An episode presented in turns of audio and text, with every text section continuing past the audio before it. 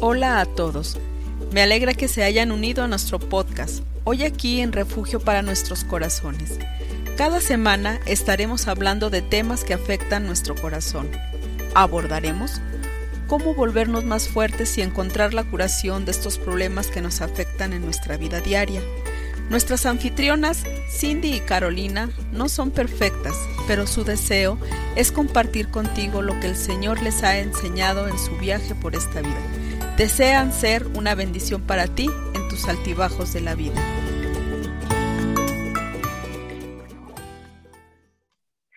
Buenos días amigos, amigas, bienvenidos otra vez a nuestro podcast. Yo soy Cindy. Y yo soy Carolina. Ya terminamos los 12 corazones este, de manera que uno puede ser dañado.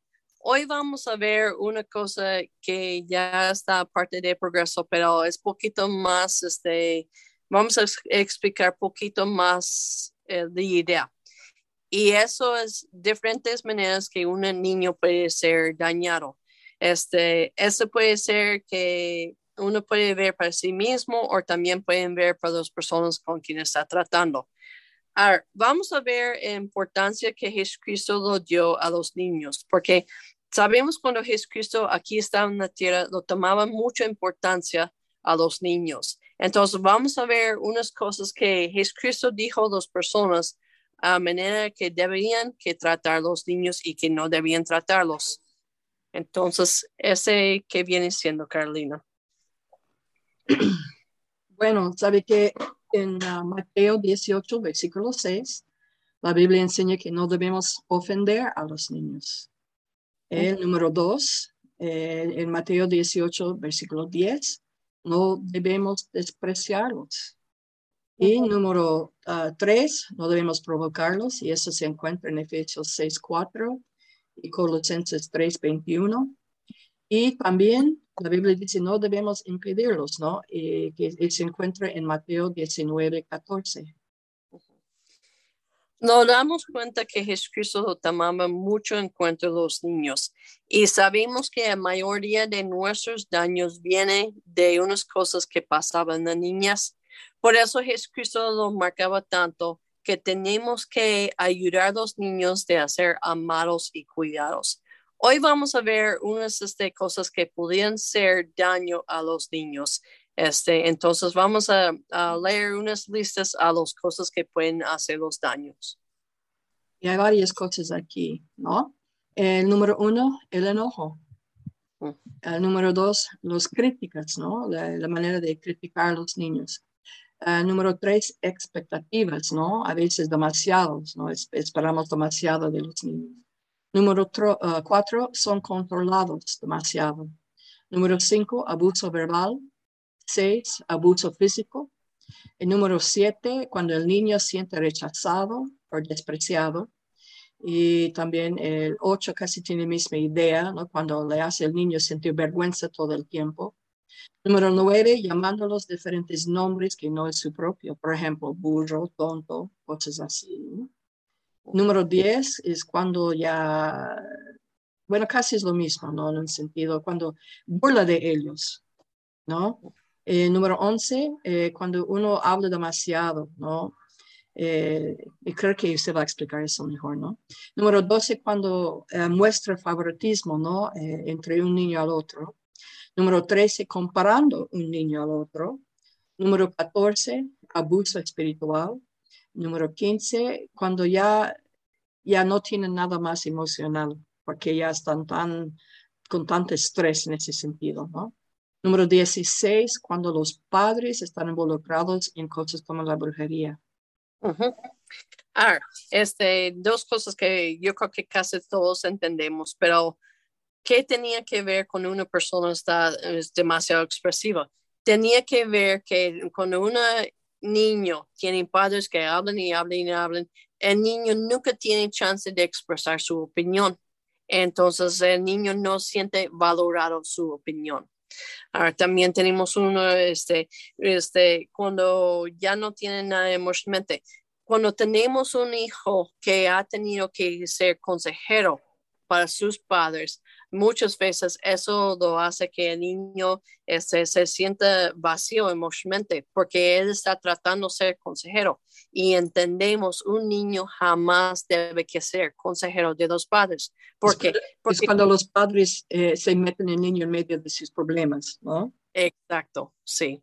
Sí, lo hacen que tiene que ir, vayas a tu papá y lo dices a tu papá así, vayas a tu mamá y lo dices así, o que una mamá siempre está hablando, es que tu papá así, es que tu papá así, este, y así, y eso hace mucho daño al niño, porque muchas veces cuando empiezan a hacer, tienen a 10 a 12 años, ese niño no puede solucionar el problema de los padres, entonces llega a ser un carga muy fuerte para ese niño, porque el niño quiere que su familia esté en paz y va a tratar de arreglar las situaciones, pero no se puede arreglarlo. Entonces, por eso el niño va a empezar a sentir muy vacío.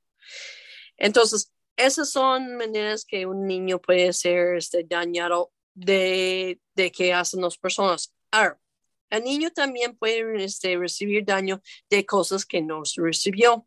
Este, y vamos a ver la lista aquí.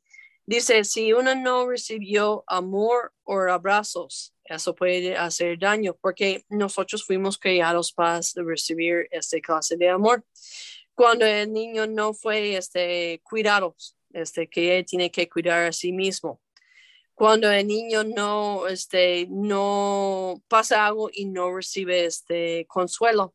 Eso hace daño porque él empieza a ver, ay, mis problemas no son importantes.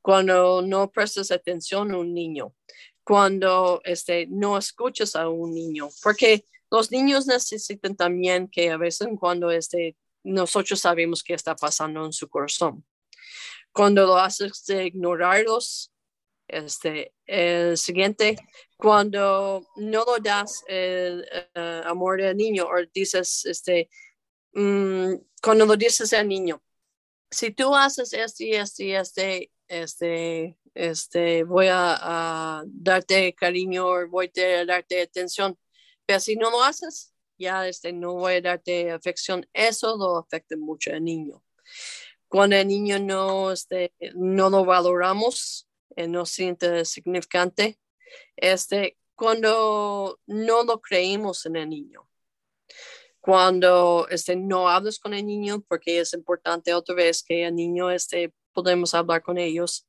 Cuando el niño está abandonado, este, también recibe mucho dolor en una adopción o en un divorcio. Cuando no protectamos, este, el niño no tiene protección. Cuando los padres están enfocados en sí, ¿por qué causa ese tanto dolor en el niño?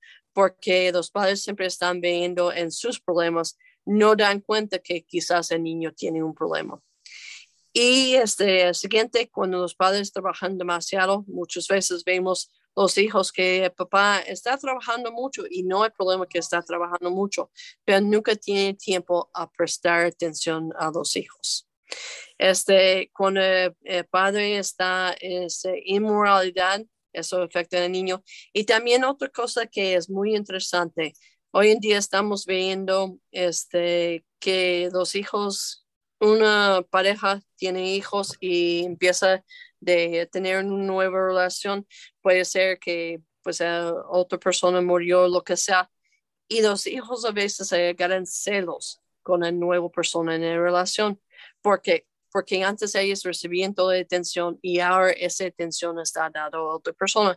Entonces tenemos que, cuando vamos a mezclar una familia, tenemos que hablar mucho con esos niños y ayudarlos. Y el, último que tenemos aquí en la lista es cuando no lo cuidas lo que necesita el niño este, físicamente, este, que el niño no tiene que comer o no tiene la ropa que necesita.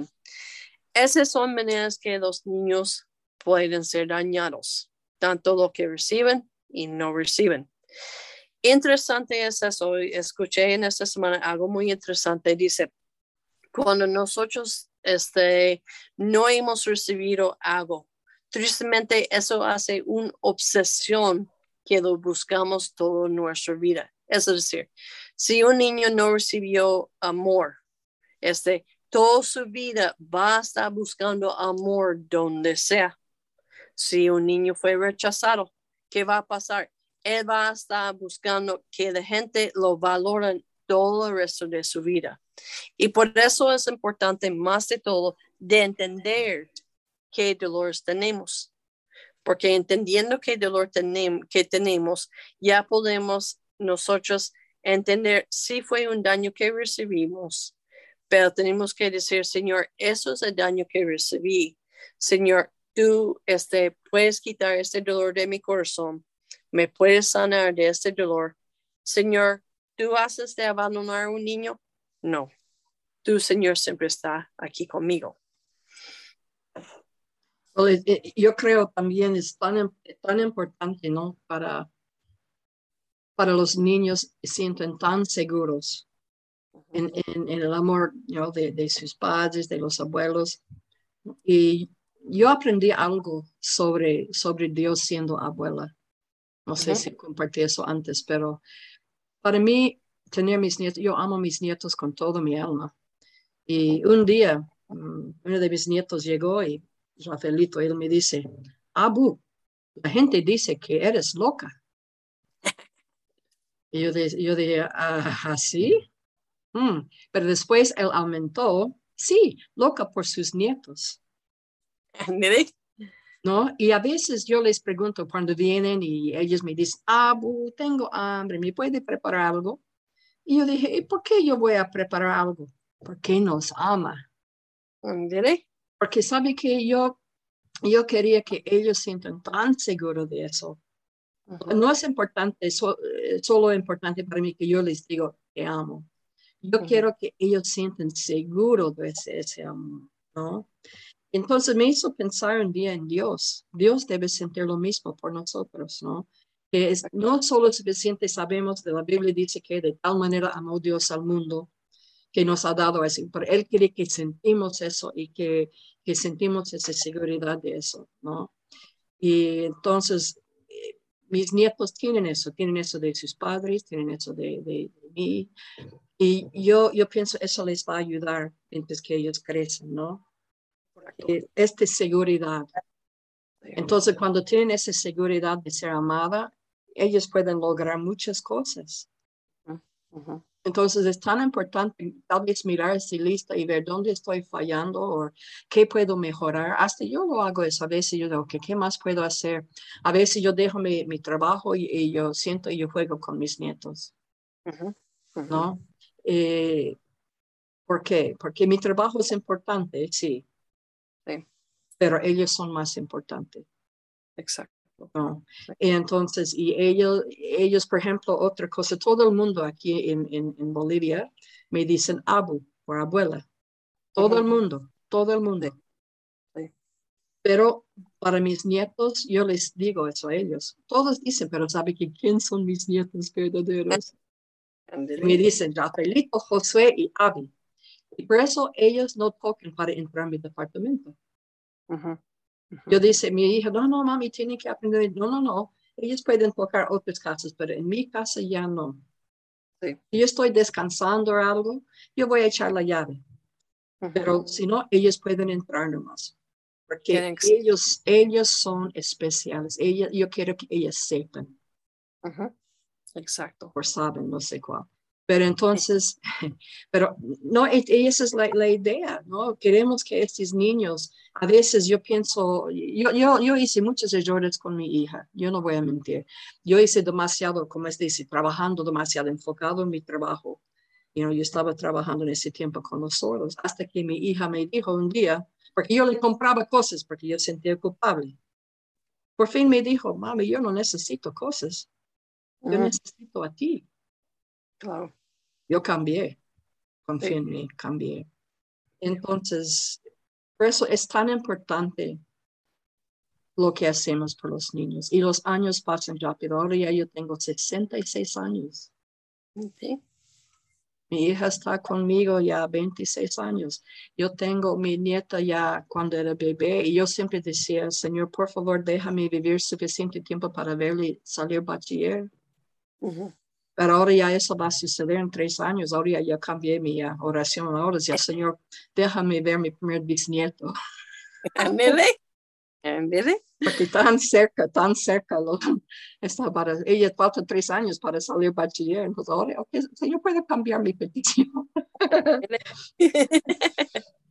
sí.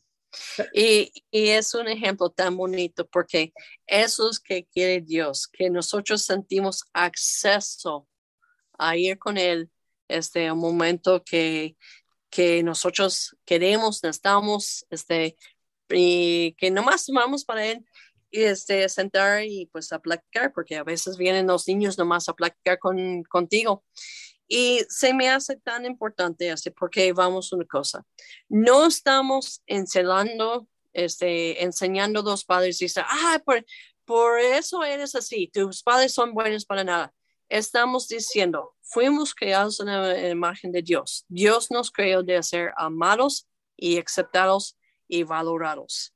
Pero a veces nuestros padres han fallado. ¿Por qué? Porque ellas han tenido su dolor. Entonces, no estamos tratando de ocupar eh, con los, los padres, porque el consejero, este, recuerdo mucho que decía, dice, no, yo empecé a ver la lista y dije, no, mis padres me hicieron así, así, así, así, y estaba eh, como indignado, pero de repente dijo, y después volteé de ver mis hijos y dije, no, yo estoy dándolos este, este, este para el dolor que está en mi corazón.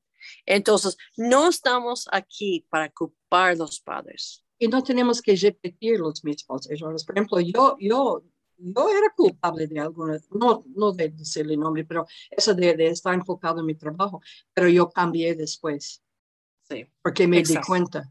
No, su flota llegaba, yo a veces tenía que esperar tres horas en el terminal allá en Sucre porque yo quería ser la primera, primera persona que ella vio cuando bajó de la flota. sí, a veces, no le miento, a veces yo esperando tres horas, porque se sabe, la flota no llega a la misma hora, ¿no? Entonces, más o menos sabíamos, entonces, para asegurar que yo era la primera persona, yo esperaba ahí. Cosa, yo, hemos hecho citas después, porque uno puede mejorar, uno puede cambiar si uno está consciente de eso. Y yo doy gracias a Dios que eh, eh, me dolía cuando ella me dijo eso, pero no para enojarme con ella, es porque era la verdad. Yo tenía que aceptarlo, y, pero Dios me ayudó a cambiar. Y entonces, por eso ya no es para sentir mal, o que si uno está culpable de algunas de esas cosas, es para decir, ok, Señor, ayúdame a mejorar. Yo quiero mejorar por bien, porque yo no creo que estamos hablando con ningún padre que no ama a sus hijos. Exacto. Sí. Sí, y eso es el punto exacto. Este, a ver dónde pudimos estar haciendo cosas que necesitamos hacer mejor. ¿Por qué? Porque no queremos que nuestros hijos carguen nuestro dolor. Entonces, este, eso no es una lista para hacerlos sentir culpables para nada. Es una lista en qué área puedo ser mejor para que mi hijo pueda ser más amado, para que podamos conectar más con su corazón. Y eso es exactamente que decías.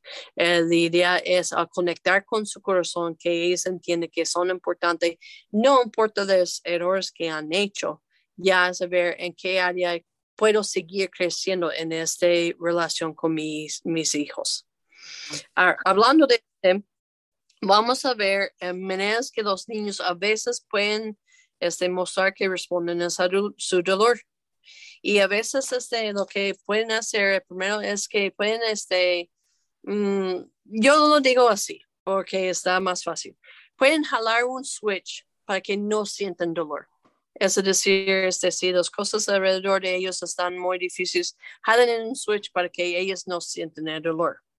Este, también a veces este, lo que hacen es que su pierden memoria, no recuerdan las cosas. Por el mismo cosa que el dolor está tan fuerte que pierden memoria. Ahora, no estamos hablando de personas grandes, estamos hablando de, de sus años. A veces la gente dice, es que yo no recuerdo nada de mi niñez. Muchas veces eso es un ejemplo de una persona que ha pasado mucho dolor y por eso está bloqueada su mente. Este, ¿Qué son los dos siguientes, Carolina? pero eh, en depresión. Y también tratan de controlar a la persona que está lastimándolos. A veces vemos a los niños tratando de controlar a sus padres porque porque no quieren que el padre siga haciendo los daños. Pueden reaccionar en coraje. Este, el siguiente pueden llegar a hacer mucho de criticar. El coraje y el criticar son defensas para que nadie me hace daño. ¿Qué son los dos siguientes? Ellos dejan de hablar con los padres, se encierran en sí mismos, yo me imagino, ¿no? Número ocho, ellos a veces escapan de la casa, desaparecen, ¿no? Porque están buscando afuera lo que no pueden encontrar. Número nueve, eh, oh, sigue, el número nueve dice Valer, ¿no? Ajá. Y otra manera que vemos que ellas tratan de ahogar su dolor es buscando de, de tomar drogas, este, pornografía. Son maneras que los niños, los hijos cubren su, este, su dolor. Uh, muchos de, de, esos, voy a decirlo, frutos, lo vemos más de cuando lleguen de ser este, jóvenes o adultos porque ellos empiezan a reaccionar a su dolor, porque de chiquitos no tanto, pero aunque sí lo vemos algo de eso, pero ya de jóvenes y de adultos empiezan a reaccionar mucho este. Entonces, si encuentras a tu hijo con alguna de estas cosas, trates de ver qué está pasando en su corazón, por qué está cerrando en su dolor. Y eso es el propósito del de, de, podcast del día de hoy. En manera de conectar más con el corazón de tus hijos. Es el tesoro más grande que tú tienes, aparte de salvación. Entonces, la idea es cómo puedes conectar con ellos, que ellos sientan que no tienen que tocar de este, para venir a hablar contigo, que no tienen que esconder lo que ellos sienten, que ellos pueden decirte este, lo que está en su corazón para que puedan trabajar en este juntos para sanar su corazón. Y también otra cosa, cosas que a lo mejor ustedes pueden identificar en su niñez a poder decir, este, bueno, esas son cosas que me dañaron. Yo este, necesito dar este dolor al Señor para que el Señor pueda sanar mi corazón, para que no lo repito este con mis hijos. Amén. Para quebrar este ciclo, ¿no? Ese, ya. Es importante. Es que sí, sí, sí se puede. Entonces, y el, el sí se puede más de todo es reconociendo que haya y ya de ahí esos 95%, el 5% es trabajando de hacer nuevo hábito en esa área. Y vale la pena también, vale la pena, vale la pena. Sí. sí, porque no, nadie de nosotros queremos que nuestros hijos uh, pasen daños que nosotros hemos pasado. Entonces sí, de verdad sí vale la pena. Entonces, eso fue este, nuestro este, tema del día de hoy, en dos diferentes maneras que un niño puede ser dañado y este, esperamos que entendieron y cualquier pregunta, pues aquí estamos a sus órdenes y vamos a seguir echando ganas juntos. Entonces que todos ya tengan una bonita semana, que Dios les bendiga a todas.